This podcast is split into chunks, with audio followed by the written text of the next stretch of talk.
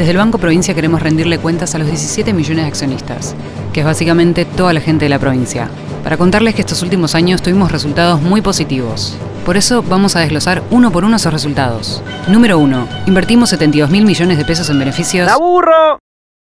Número 2. El 60% de los préstamos que dio el banco. Me duermo. Hmm, tenés razón. Por suerte hicimos la web. Entra a www.17millones.com.ar y ahí encontrarás todo lo que el Banco Provincia hizo por sus 17 millones de accionistas. Banco Provincia, derecho al futuro. ¡Sí, al futuro! Un nuevo episodio de Otros Ojos y en esta oportunidad vamos a volver a uno de los temas, obsesiones y pasión de los argentinos, el dólar. El dólar y las elecciones del 22 de octubre. ¿Cómo saber si la información económica te oculta lo importante? ¿Qué es lo relevante y qué, es lo accesorio? ¿Qué hay debajo de una superficie en la que solo se ven dudas, miedos e incertidumbres?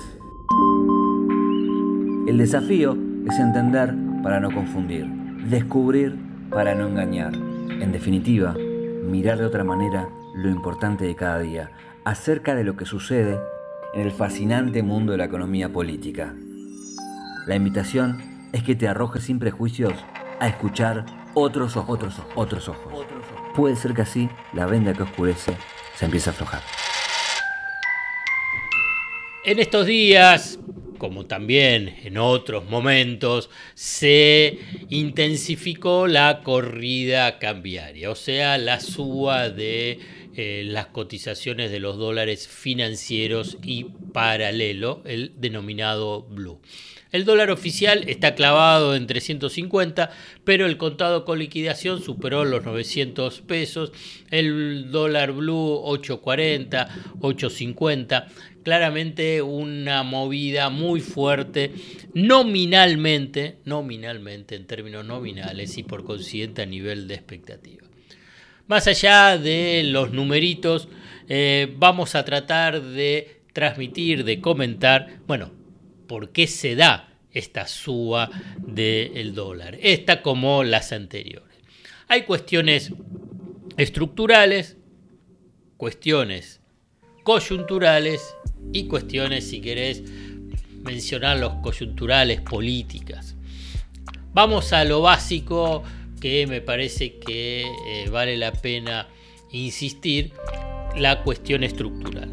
La cuestión estructural marca que hay pocos dólares en el Banco Central, no en la economía argentina.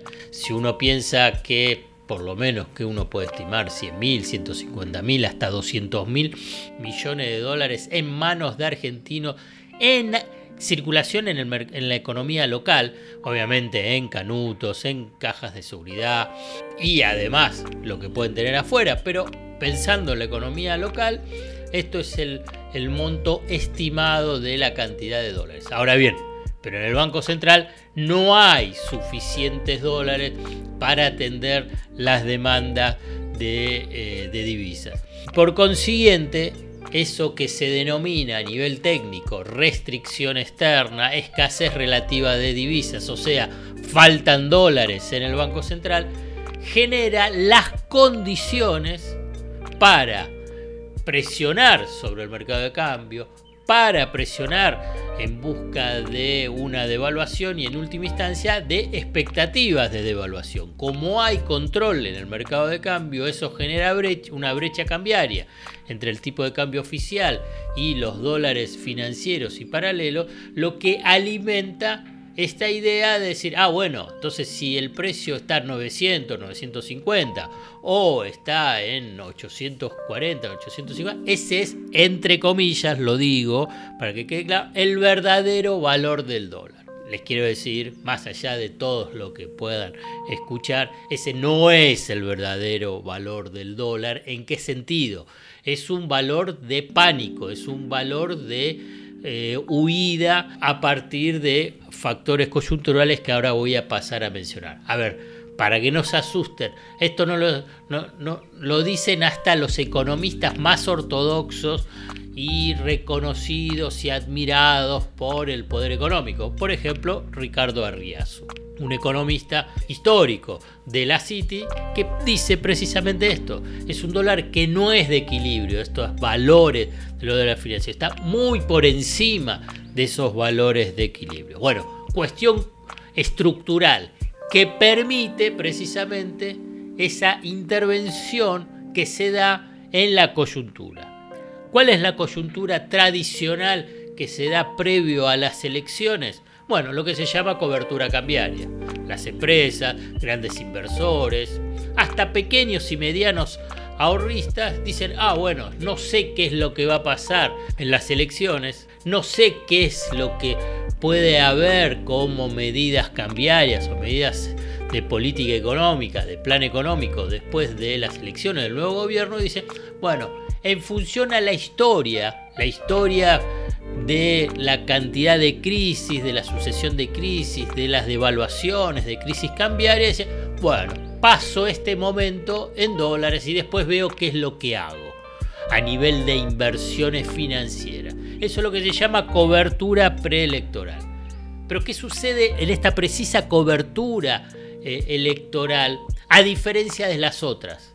Que acá se agudiza no solamente por la razón estructural que yo te mencionaba, por los pocos dólares que tiene el Banco Central para poder intervenir y neutralizar la corrida, sino porque los dos candidatos a presidentes con mayores chances para las elecciones en primera vuelta de la oposición, estoy hablando de Patricia Bullrich y Javier Milei, tienen una propuesta específicamente vinculada con la moneda y el mercado cambiario que adelanta, en el supuesto caso que cumplan con lo que están diciendo, bueno, con un salto cambiario demoledor. Cuando Patricia Bullrich habla o a Carlos Melconian de desdoblamiento del mercado de cambio, lo que están diciendo en última instancia es que va a haber un dólar cercano al eh, dólar financiero. Y cuando Milei habla de la dolarización,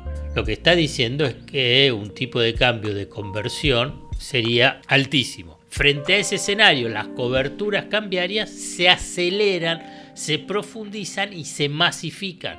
Por eso empieza a haber tensiones con los plazos fijos en pesos, con los fondos comunes de inversión en pesos, los llamados money market, que deciden, algunos, no todos, ¿eh? algunos, y bueno, paso las elecciones con cobertura cambiaria. Pero quiero agregar un factor adicional que es mencionado en algunas oportunidades, pero que en general es minimizado o hasta ocultado, que es las elecciones y además las movidas políticas alrededor de las elecciones utilizando la variable del dólar para erosionar las chances electorales del oficialismo.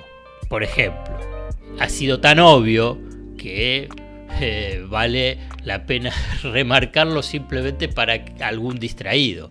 Previo a las pasos, las elecciones paso en agosto, semanas antes empezó toda la movida respecto a decir, ah, bueno, tiene que llegar a 600, el famoso dólar fitito. Y precisamente llegó a 600. ¿Por qué además? Porque eso genera inestabilidad, incertidumbre, incremento de las expectativas de evaluación y a la vez presiones sobre los precios, sobre la inflación. O sea que es un trabajo de pinza para erosionar las chances electorales del oficialismo con suba de los dólares financieros y paralelos para presionar y que aumenten aún más los precios, o sea, la inflación. A ver, ¿qué pueden suponer ustedes? las primeras semanas de octubre, cuando la elección es del 22 de octubre, qué es lo que se imaginan que puede llegar el dólar previo a las elecciones, o sea, en estas últimas semanas. Cae de Maduro, ¿no? El dólar a mil, porque eso tiene un impacto psicológico fuerte. O sea, el dólar a mil tanto del blue o el del contado con liquidación. Bueno, esa es la movida política. Pero para cerrar, quiero remarcar un aspecto. son valores de pánico. En términos nominales, si va a seguir eh, la inflación, va a acompañar la tasa de inflación. Pero son valores de pánico, son valores altísimos. O sea, quien compra estos valores, más allá de que entiendo lo de la cobertura tradicional cambiaria, que entiendo también la cobertura por el miedo de esas medidas planteadas o propuestas por Bullrich y Milley, todo eso está clarísimo. Ahora bien, ese dólar a 800 o ese dólar a 1000 es un dólar de pánico.